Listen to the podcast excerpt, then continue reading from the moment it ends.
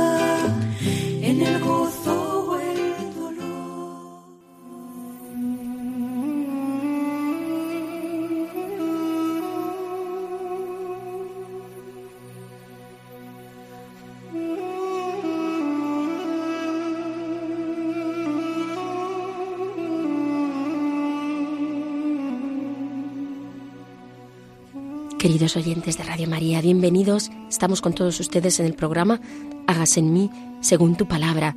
Les recuerdo el nombre de los que componemos este equipo.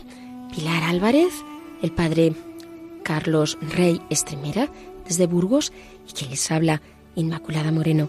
Gracias por su escucha y también por ponerse en contacto con nosotros a través del correo electrónico hágase en mí según tu palabra arroba radiomaria.es. Repito, hágase en mí según tu palabra arroba radiomaria.es. Gracias, pueden seguir enviándonos sus correos al correo electrónico que les acabamos de decir. Claves para leer la Biblia.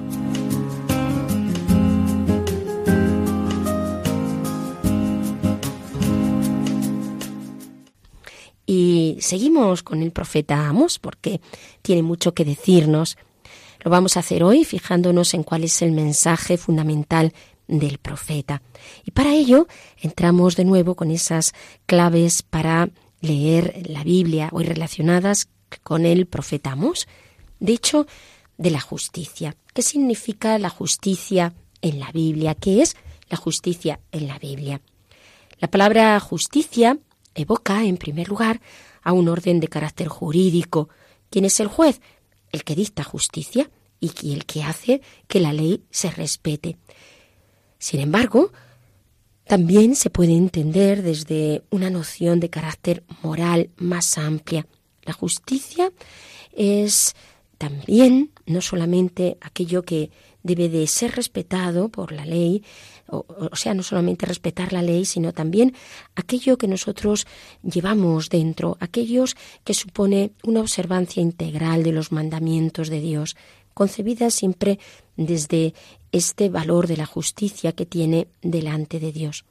Un valor también se le puede dar de carácter religioso. La justicia de Dios la alcanza el hombre por la fe y se identifica con la misericordia. O sea, como tres acepciones podemos ver en la Biblia de carácter y de orden jurídico, como una noción moral y también con este sentido religioso. Si vamos viendo en el Antiguo Testamento, la legislación israelita exigía a los jueces una integridad en el ejercicio de sus funciones. También los más antiguos proverbios celebran la justicia del rey. En textos análogos, el justo es el que tiene derecho a, que realmente sea desde la integridad. Debe de justificar al inocente o, o, absolverlo. Los profetas también hablan de la justicia, especialmente el profeta que estamos viendo, el profeta Amos. Hay otros uh, términos en el Antiguo Testamento, otras acepciones de lo que significa la justicia. Por ejemplo, la justicia es fidelidad a la ley. ¿Quién es el justo? El servidor irreprochable, el que es amigo de Dios. Además, el justo va a recibir una recompensa, porque como dice Proverbios 21, 21, el que persigue la justicia y la misericordia hallará la vida. La justicia se entiende, por lo tanto, como aquella que viene de Dios y, por tanto, cuando se es fiel a ella, Dios da su bendición. Porque da la bendición a un hombre de corazón recto. En los últimos libros del Antiguo Testamento descubrimos también la correlación que hay entre justicia, sabiduría y bondad. A la justicia estricta debe ser regida esta justicia estricta por las relaciones de los hombres entre sí. Además, está la sabiduría que tiene relación con la templanza, la prudencia, la fortaleza, junto con la justicia sabemos que son esas cuatro virtudes cardinales. Sin embargo, en el Evangelio no hay una reglamentación de los deberes. En tiempos de Jesús, el ejercicio de la justicia correspondía sobre todo a Roma. Jesús no aparece como un reformador de carácter social o un Mesías con connotaciones nacionalistas. En la lengua de Jesús, la justicia también va a conservar este sentido bíblico de piedad legal. Jesús no tuvo reparo también en definir la vida moral como una vida de justicia, como una obediencia a los mandamientos. Sin embargo, en el Nuevo Testamento se va a concentrar más la atención a lo que significa el juicio final de Dios. Aquel que ha sido fiel tendrá ese juicio, un juicio que llevará consigo el abrazo de Dios. Eso sí, lo más esencial de la justicia en el Nuevo Testamento será su relación con la misericordia, porque la justicia se establece especialmente en el hombre pobre, en el hombre humilde, en el hombre pecador, y aquí encontramos esta acepción de la misericordia, porque la justificación es el perdón que se ofrece a los humildes. Pablo, antes de su conversión, perseguía la justicia de la ley, la justicia adquirida por el hombre justo en proporción de sus buenas obras, hasta que tiende que es Dios el que le justifica. Es decir, es Dios quien le asegura la salvación por la fe y por la unión con Cristo. Al ejercer la justicia, en realidad lo que estamos haciendo es establecer el reino de Dios. De aquí la relación entre justicia y reino de Dios. La justicia supone también el liberar a los oprimidos, esta liberación que empieza por la conversión espiritual. San Pablo va a definir la verdadera justicia como una gracia otorgada actualmente. Esto es lo que le lleva a definir en la carta a los romanos esta vida cristiana como una justicia de Dios, como una gracia divina. Esto es la justicia de Dios. Pablo dirá que la justicia de Dios desciende del cielo y que viene a transformar toda la humanidad. Es un bien que pertenece por esencia a Dios y que se hace nuestro sin dejar de ser una gracia que nos viene de lo alto. También, al mismo tiempo, entiende Pablo esta comunicación de justicia que se funda en la fidelidad de Dios al Dios, el Dios de la alianza, este pensamiento se expresa en sucesivas eh, ocasiones. Por ejemplo, tenemos en la carta a los romanos, en el capítulo 10, dice, desconociendo la justicia de Dios y tratando de establecer la suya propia, no se someten a la justicia de Dios. El mensaje bíblico sobre la justicia está ofreciendo un doble aspecto Primero, por razón del juicio de Dios que se ejerce a lo largo de la historia.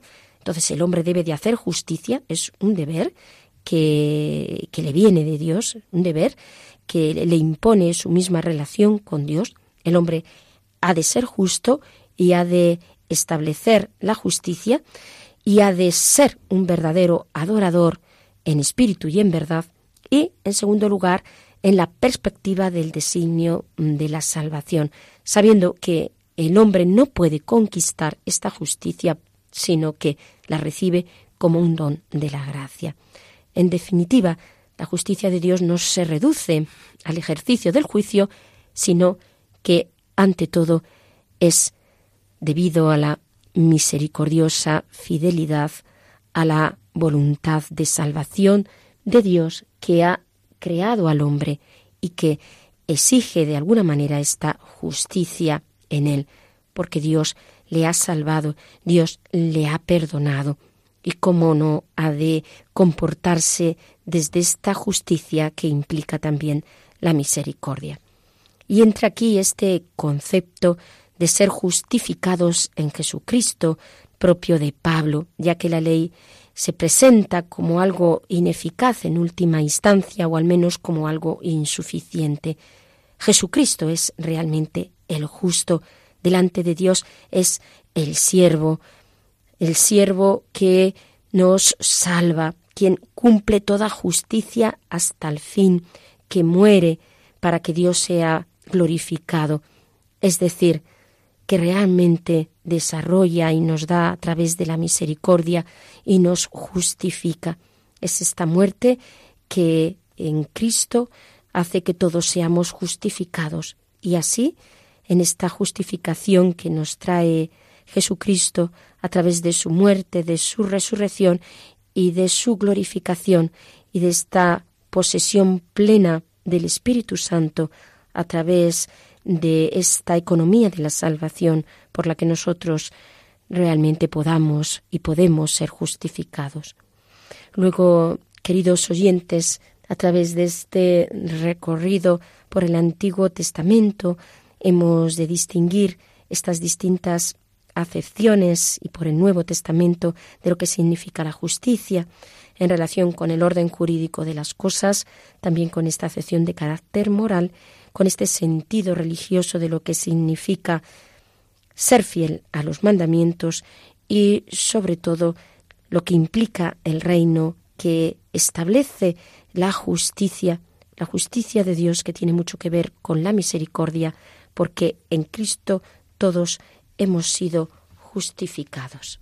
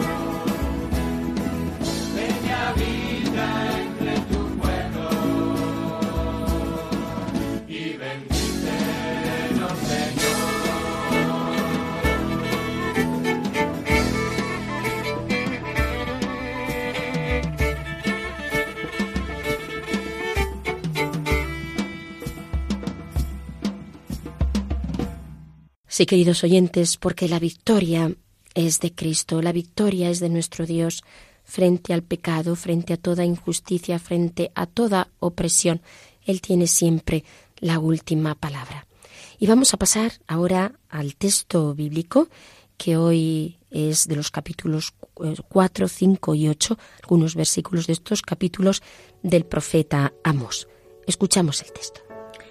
Esto dice el Señor, por tres crímenes de Israel y por cuatro no le perdonaré, porque ha vendido al inocente por dinero y al pobre por un par de sandalias, porque aplastan contra el polvo de la tierra la cabeza de los necesitados y no hacen justicia a los pobres, porque hijo y padre se acuestan con la misma mujer, profanando mi santo nombre, porque se acuestan junto a cualquier altar sobre ropas tomadas en prenda, y en la casa de su Dios beben el vino de las multas.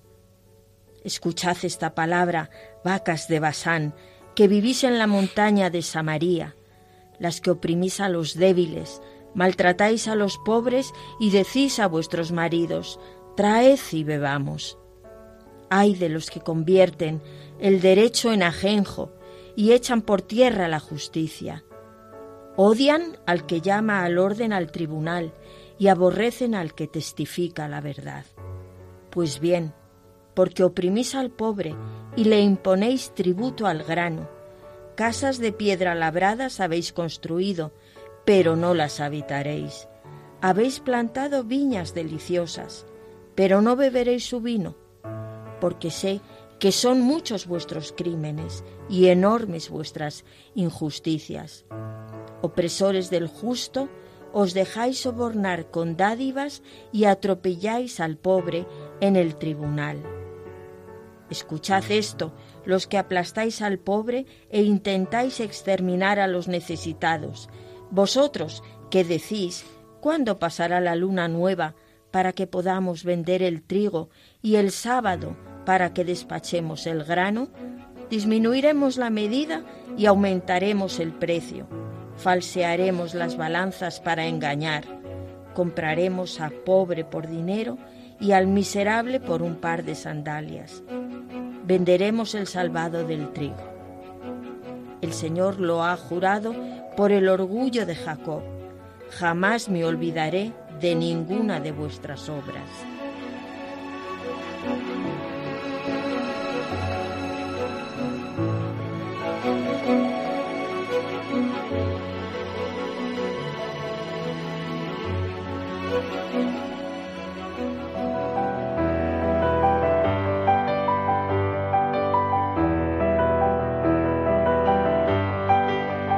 Dios al encuentro del hombre.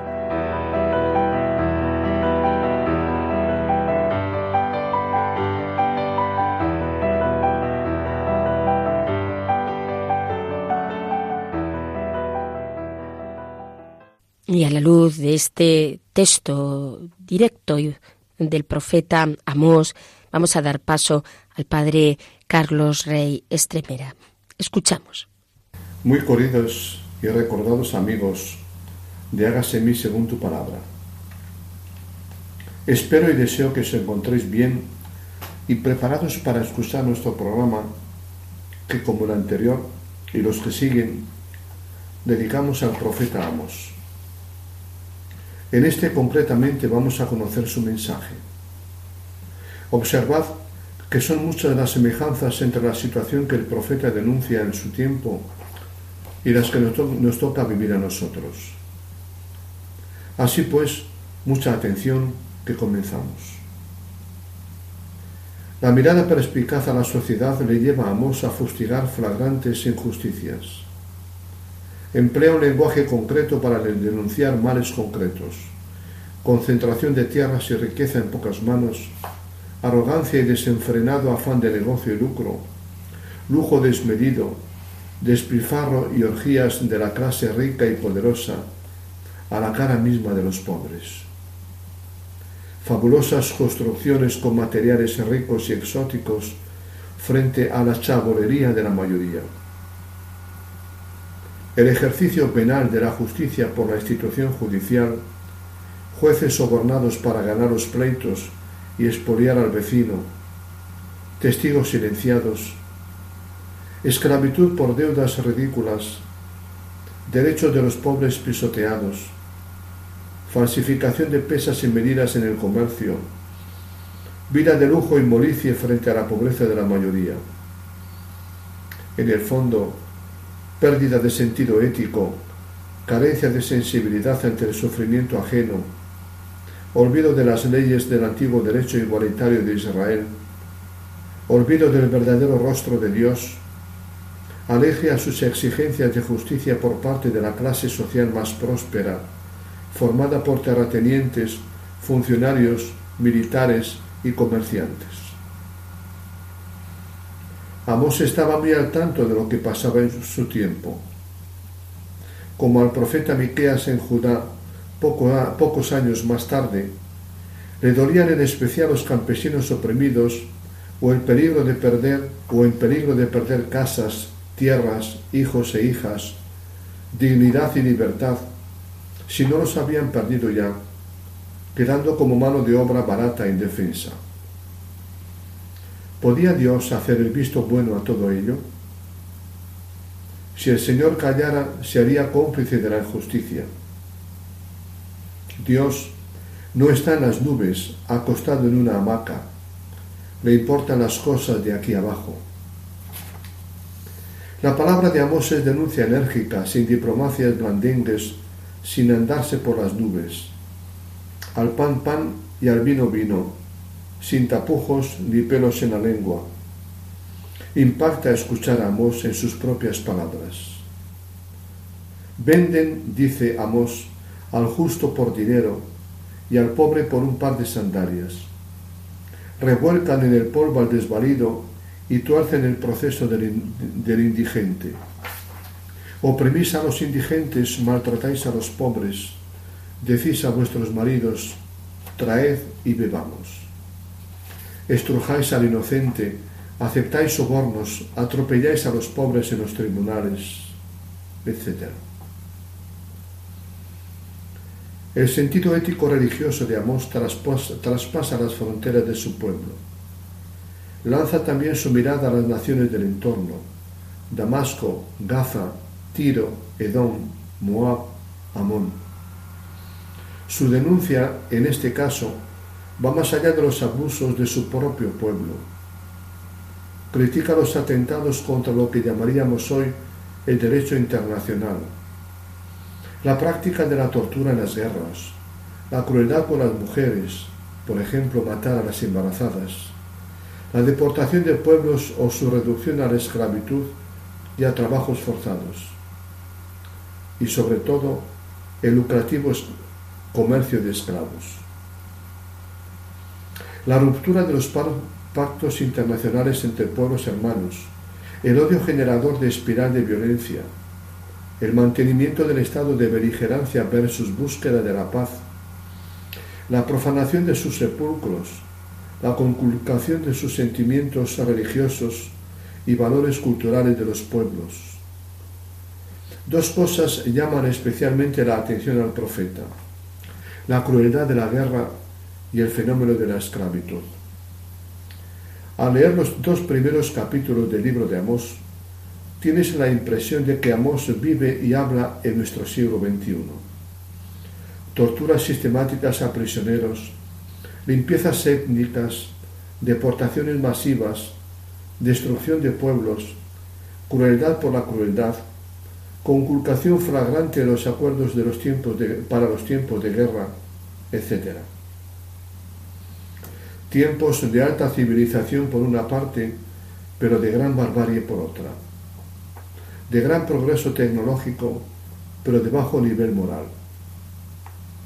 Según Amos, a Dios le duelen todas las formas de crueldad e inmisericordia, practicadas por los seres humanos allí donde sea. Por ello pide cuentas a todos los pueblos de la tierra y de la historia.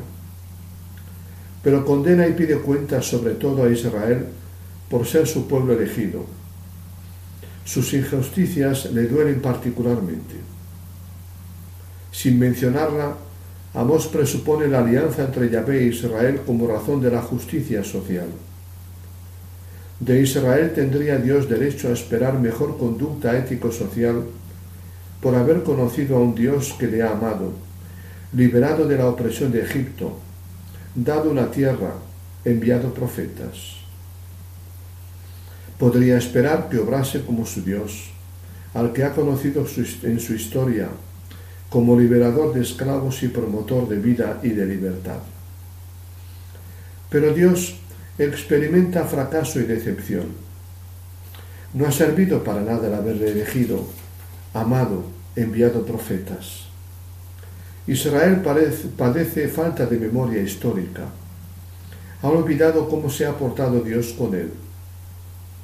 El pueblo de Dios es como los demás pueblos o peor es incapaz de comprender su misión histórica de ser un pueblo alternativa, un pueblo flecha que abra horizontes de mayor nivel ético en la historia. Amós llama las cosas por su nombre. Su lenguaje propio del hombre del campo nos suena rudo, severo, contundente, tanto por su contenido como por la expresión literaria no era profeta para lisonjear los oídos de nadie. Denuncia pecados concretos, entre los que sobresalen cuatro. El lujo en casas y estilo de vida, la injusticia en muchas formas, el falso culto a Dios y la falsa seguridad religiosa. El colmo de la mentira. Compaginan su vida con un exuberante culto a Dios, sacrificios, peregrinaciones a los santuarios, procesiones y canturreos religiosos, promesas a Dios. Amós ataca esta religión hecha de mucho rito pero vacía de corazón y carente de justicia. Una religión desvinculada de la vida y de la ética es pura infracción religiosa. No pasa de ser folclore religioso, bulla y charanga cultural, a menudo fuente de negocio es la falsificación del verdadero culto a Yahvé por encima del culto. Por encima del culto, Dios proclama justicia o reclama justicia en las relaciones políticas, sociales y económicas. Viven una pseudo religión. Han olvidado al verdadero Dios de Israel que se les había revelado antaño en el Sinaí. Adoran a una caricatura de Dios al que tratan de ganarle para sus intereses personales, nacionales o de clase social. A base de sacrificios y votos, tratan de meterle a Dios en el bolsillo y acallar sus exigencias para poder seguir en el propio confort y en el expolio de los indefensos. Un culto para comprar a Dios y tenerle domesticado. En el fondo, para defenderse de sus exigencias de justicia, como denunciarán también otros profetas, como es el caso de Isaías, Miqueas, Jeremías y Jesús. El Dios verdadero y vivo de Israel no es domesticable y ha suscitado a Amós para gritar por su boca. Dice Amós, vuestro culto me da asco, es pura farsa y comedia aunque lo multipliquéis, lo detesto. No quiero oír vuestros cantos y músicas, que haya más bien justicia como río de agua abundante. El culto, el culto en los santuarios es pecado, viene a decir Amós. Es lo que pretende todo profeta, sacudir las conciencias, tocar el corazón, despertarlo algo nuevo. La injusticia social y la violencia la extorsión son negación de Dios, negación del otro ser humano, pueblo o comunidad social y negación de la religión auténtica. Se dice con razón que Dios es un Dios de amor, que ama a los seres humanos. Pero esta gran verdad no puede ser una póliza de seguro. A Dios le duele el oprimido, se pone de su lado contra sus opresores y le hará justicia. Amós denuncia el materialismo vestido de piedad y culto. se convierte el templo en cafetería espiritual para consumidores de religión. En el fondo, la carencia de sentido moral, y religioso auténtico y de sensibilidad ética para con los que sufren denota carencia de densidad antropológica y espiritual. Amos intenta presentar una imagen de Dios más auténtica y verdadera. Frente a la imagen nacionalista de Dios, limitado a la tierra y al pueblo de Israel, ofrece una imagen de Dios universalista. Yahvé no es solo el Dios de Israel Judá, es el Dios de la naturaleza, de la historia y de los pueblos. Para Dios no hay fronteras. Como tal, le duele tanto la injusticia internacional como la internacional, se dé donde se dé. Frente a un Dios domesticable por el culto, Amos propone la imagen de un Dios justo, reclamador de un orden social en los pueblos y entre los pueblos, de relaciones justas en Israel y más allá de Israel. Amos reivindica justicia en nombre del Dios justo. La relación justa con Dios, que es la religión, reclama una relación justa con el otro ser humano, individual y colectivo, es decir, reclama una ética social. El mensaje crítico de Amós significa muchas cosas. Se puede ser religioso practicante y no entender nada del corazón de Dios. La primacía de la justicia y del amor al prójimo sobre el culto. Lo más sagrado para Dios no es el templo ni el culto, sino el otro ser humano. Qué peligrosa la religión sin profetas y sin palabra profética. Más que para adorar y servir al Dios verdadero, ayuda a defenderse de él.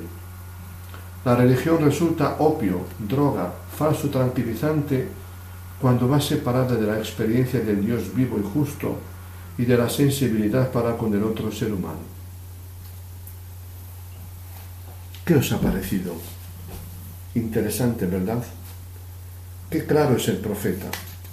Llama al pan pan y al vino vino, como solemos decir y deja muy claro que Dios no acepta tanta injusticia ni permite que el ser humano haga de él un comodín para usarlo a su antojo. Nuestro próximo programa lo hemos titulado Sin arreglo posible.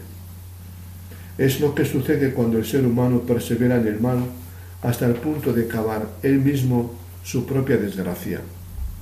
Le sucedió al pueblo de Israel y sucede también hoy. Saludos a todos. Hasta pronto. Agradecemos al Padre Carlos la reflexión que ha hecho sobre el texto y sobre el profeta Amos. Les recuerdo que el Padre Carlos Rey Estremera nos acompaña con sus meditaciones desde Burgos, que está en la parroquia del hermano Rafael y que es eh, religioso salesiano. También les recuerdo que estamos en el programa Hagas en mí según tu palabra, hoy con el profeta Amós, viendo el mensaje del profeta. Y les recuerdo también el correo electrónico a través del cual pueden ponerse en contacto con nosotros. Hágase en mí según tu palabra, arroba radiomaria.es. Hágase en mí según tu palabra, arroba radiomaria.es. Y le vamos a pedir al Señor que frente a nuestras debilidades nos abra una puerta una y otra vez. Él nos abre muchas en nuestra vida Seguro que tenemos esa experiencia. Cuántas veces el Señor nos abre una puerta nueva que nosotros hemos cerrado, quizá esos caminos que Él nos ponía, sin que siempre sigue hablándonos con su misericordia. Espíritu de santidad, aliento divino que mueve el universo, ven y renueva la faz de la tierra suscita en los cristianos el deseo de la plena unidad, para ser en el mundo signo e instrumento de la íntima unión con Dios y de la unidad del género humano.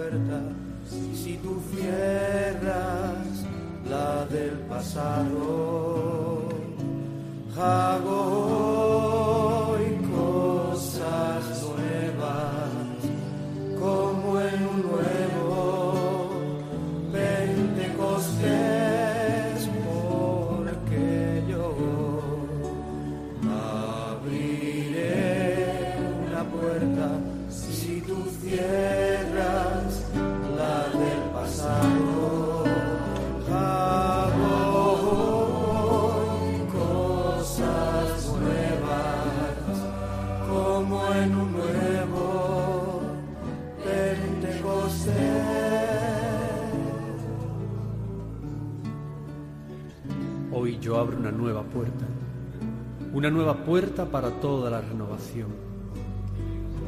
De hoy en adelante abriré un nuevo horizonte. Os daré una nueva visión, pero es también necesario cerrar una puerta. Yo abriré una puerta si vosotros cerráis una puerta. Yo abriré la puerta del futuro si vosotros cerráis la puerta del pasado. Yo hago una cosa nueva, dice el Señor, como lo hice hace 30 años. No sabéis lo que os tengo preparado. Esperad hoy una cosa nueva, una nueva renovación, un nuevo poder, una nueva primavera. Yo enviaré mi espíritu en abundancia, porque yo os amo y os he escogido por toda la eternidad. Servid a mi iglesia, renovad a mi iglesia. Yo he dado mi vida por vosotros y vosotros dad vuestra vida por mi iglesia.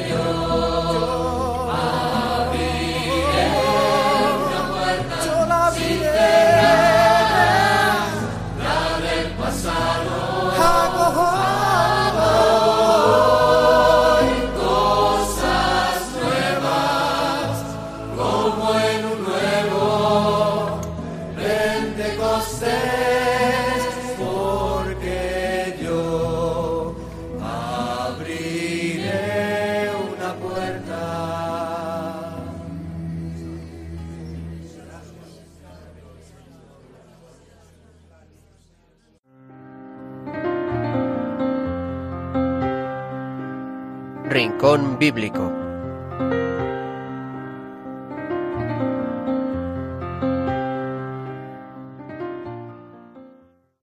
Y pasamos ya, queridos oyentes, pues a- al rincón bíblico. No sé, Pilar, ¿qué te ha parecido, qué te ha sugerido hoy este, este texto del profeta Amos? Pues la verdad es que Dios siempre viene en nuestra ayuda porque la verdad es que esta denuncia que hace Amós sobre el tema de la justicia, hay de los que convierten el derecho en ajenjo. Es verdad, es que es una es una cosa tremenda esta advertencia que nos hace Amós de parte de Dios. La justicia es un tema muy importante, sobre todo pues cuando vemos que muchas veces manipulando la justicia pues se maltrata al pobre, al oprimido, no se le da lo que le corresponde precisamente en justicia, ¿verdad? Pero hay una cosa que tú has explicado antes que a mí me ha servido mucho cuando has dicho que el hombre justo es aquel de corazón recto. Y es cierto. Es, eh, o sea, es como que Dios viene en nuestra ayuda siempre ante las grandes preguntas de nuestra vida. Dios mío, ¿yo seré justo? Pues tú tienes un corazón recto. Si tu corazón es recto, eh, vas por buen camino. Si tú vives en la verdad, vas por buen camino de ser justo contigo mismo y de ser justo con los demás. El que no vive en la verdad, que se engaña a sí mismo, que se aleja de la verdad de Dios y de, y de, la, y de la voluntad y de la justicia de Dios, porque lo que tú también has explicado antes, citando a San Pablo de que la justicia es un don, es también una gran verdad, porque a veces encontramos personas que ante la misma situación uno dice, pero bueno, ¿cómo no está entendiendo que esto no es justo? Y tiene como una cerrazón en su cabeza que no le, que no, no llega a ver la situación, no, no puede analizar con justicia la situación y como resultado es injusto consigo mismo y con los demás. Entonces, qué cierto es que debemos pedirle a Dios pues que, que nos dé esa gracia de la justicia. Y luego otra cosa que a mí también, mm, claro, cuando empiezas ya a adentrarte un poco en la palabra de Dios y en lo que es eh, el mensaje de Jesús, de cómo ese Dios justiciero que a veces nos, nos parece a nosotros entender, no es que Dios sea así, pero que nosotros lo entendemos mal, ese Dios justiciero como que está ahí con el castigo, ¿verdad? Y, y cuando nos habla Jesús y nos presenta al Padre, como empezamos a entender cuál es la justicia de Dios y cuál es el justo al que, al que Dios llama y, tiende su corazón y le transforma su corazón de tal manera que se haga como el corazón del Padre, que es ese corazón justo, pero en la misericordia, ¿verdad? Y aunque ya habíamos leído en el Antiguo Testamento, en el Antiguo Testamento que la misericordia se ríe del juicio, realmente hasta que no escuchamos las palabras de Jesús y le situamos en nuestra vida, en nuestro problema concreto, no acabamos de entender esto. ¿Qué haría Jesús en esta situación, en este problema que yo tengo y que todos a lo mejor en un momento de nuestra vida pues tenemos un problema de justicia, ¿verdad? O porque no nos la hacen, o porque tenemos una causa pendiente, o de herencias, o de una reclamación, de trabajos, en fin, de, de muchas cosas. Bueno, pues la oración, como siempre, viene en nuestra ayuda, ¿verdad? Señor, hazme ver cuál es ¿Cuál es tu justicia? Dame ese corazón recto, recto para que yo pueda, mm, ¿verdad?, hacer lo que tú quieres. Porque a veces también tenemos un poco de confusión con el con nuestro sistema jurídico, ¿verdad? Porque eh, a veces para el cristiano esto lo tenemos que tener muy claro, todo lo que es legal no es lícito, ¿verdad? A veces yo, por ejemplo, pues cosas en, mi familia hemos vivido de eh, problemas de poderes que se dan y con un poder tú haces determinadas cosas que podrá ser muy legal pero que no es de un hombre de corazón recto, porque valiéndose de ese poder, pues has expoliado al otro o no le has dado lo que le corresponde. Este es el tema de la justicia es muy serio, muy serio especialmente cuando se trata de la gente que tiene su vida, su vida apoyada en una necesidad, que está clamando justicia porque su vida depende de ese veredicto, de esa sentencia. También me hace pensar yo en lo mucho que tenemos que rezar por los que administran la justicia, ¿verdad? Para que Dios les otorgue ese corazón recto, para que no se dejen sobornar, eh, por dádivas, eh, como vemos tantas veces que ocurre. Esto son cosas que Sí, que las, las, estamos viendo efectivamente, ¿no? Yo creo que estás diciendo hay cosas, Pilar, muy, muy interesantes, ¿no? Porque claro, ¿qué pasa? Que mm, cuando no das importancia a, a, ser coherente, a ser recto, eh, en los temas cotidianos que te van apareciendo en la vida, ¿no? Y cedes, bueno, total, esto no tiene importancia. Eh, y vas cediendo, mm, y vas cediendo en contra de lo que significa la rectitud de, conciencia, sin caer en un rigorismo, ni muchísimo menos, sino pues desde la gracia de Dios, de saber lo que es recto y lo que es correcto hacer en cada momento. ¿Qué, ¿Qué va haciendo el Señor? Pues que te va llevando por ese camino de la justicia y entonces te va dando la luz para comprender lo que es justo y lo que no que es lo que tú decías, que es una gracia, pero claro, es una gracia y es un don porque ya ha habido un camino de honradez en esa persona. Entonces, cuando se va cediendo, el corazón y la mente se va confundiendo y no sabe, eh, puedes jugar con la ley o con la letra, pero ¿qué es donde está realmente la rectitud? Y para, ahí, para eso el Señor nos tiene que dar esa, esa gracia de, ver lo que, lo que es esa luz de lo que es correcto.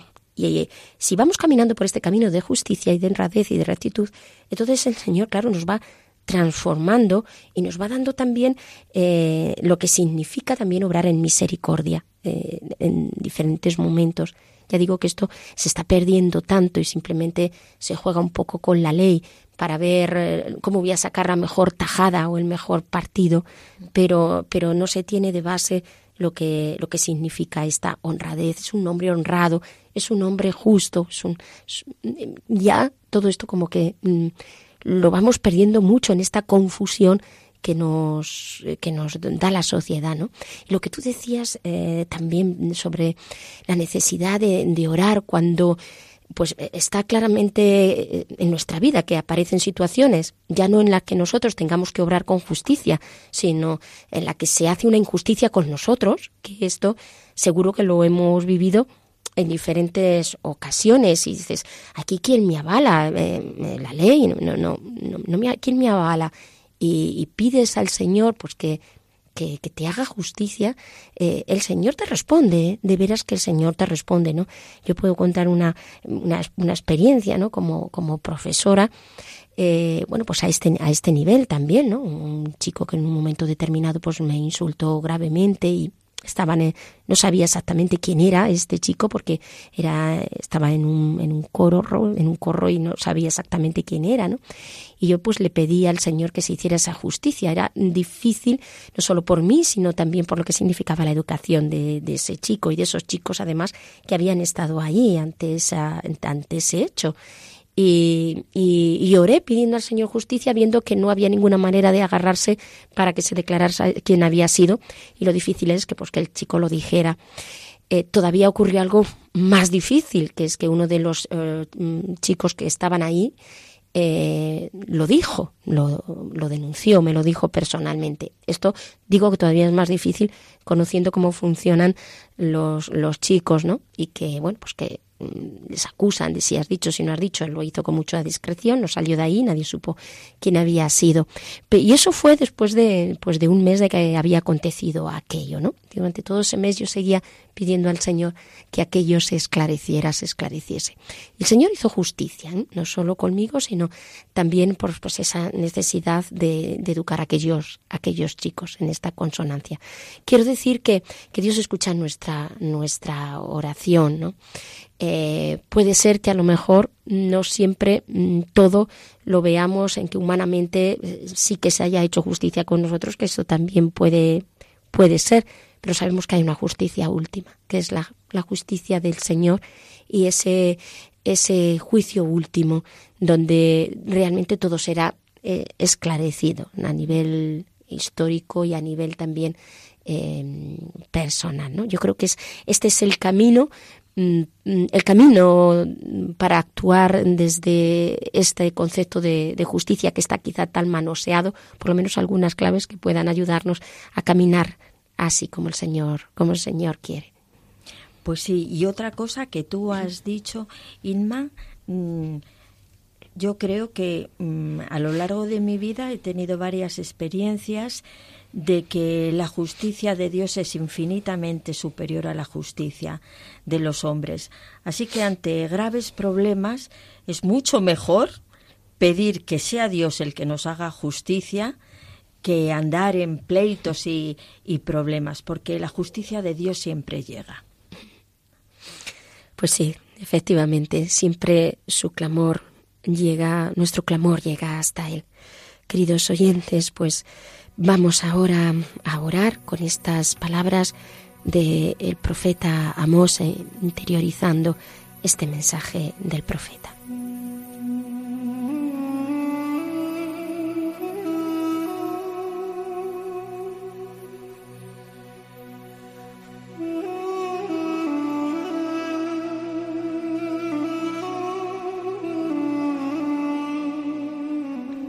Reina Yahvé tiemblan los pueblos.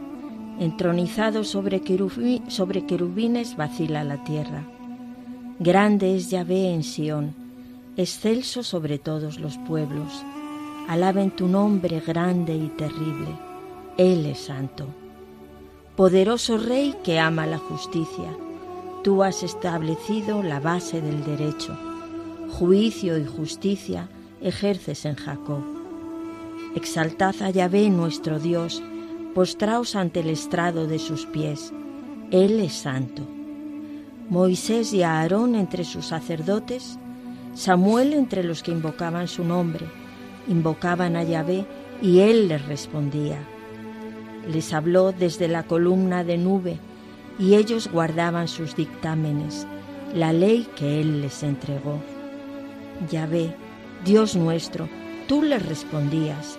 Eras para ellos un Dios de perdón, aunque vengaban sus delitos.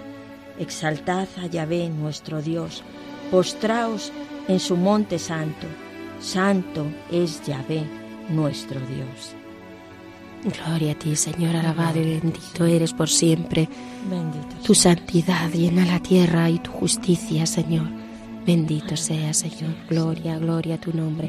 Solo tú eres santo y eres justo. Solo tú eres el Dios de la misericordia. Gloria, gloria a ti, Jesús. Bendito sea, Señor. Poderoso Rey eres tú que amas la justicia, que pones la justicia en nuestro corazón y lo sellas ahí, de tal manera, Señor, que tú vienes a saber lo que es justo, escuchando tu voz, Señor.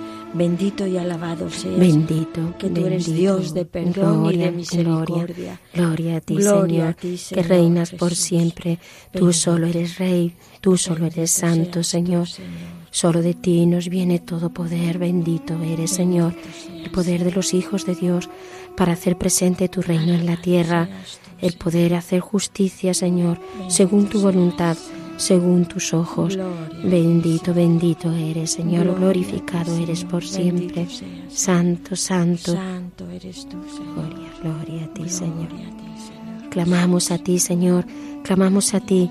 Queremos dar voz a aquellos que son oprimidos, a aquellos que son víctimas de la violencia, a aquellos que son víctimas de la injusticia, de los corazones confusos que no son rectos, Señor.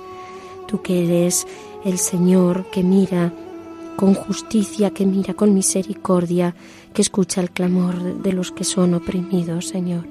Atiende el clamor de tantas personas, atiende el clamor de los pequeños, atiende el clamor de los humildes, atiende el clamor de los niños, atiende el clamor de tantas almas a las que no se les va a hacer justicia en esta vida, para que tú puedas, Señor, Rey de todo, ser aquel que haga justicia con todos y con cada uno desde tu misericordia infinita.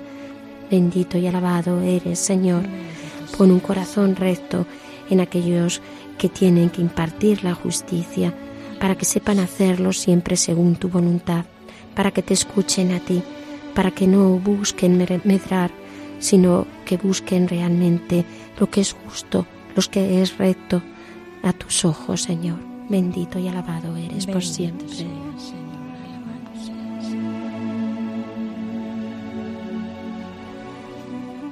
Pues damos gracias al Señor por todo lo que nos ha dado en este programa. Damos gracias al Señor por su palabra y damos gracias también al Señor por su infinita justicia y misericordia.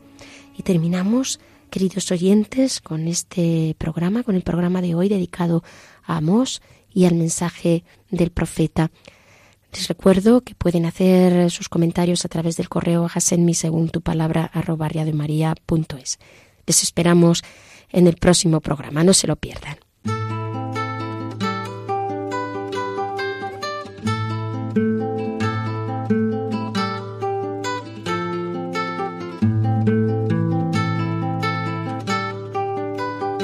Han escuchado Hágase en mí según tu palabra, con Inmaculada Moreno. Hágase en mí según tu palabra, hágase en mí según tu sueño, hágase en mí según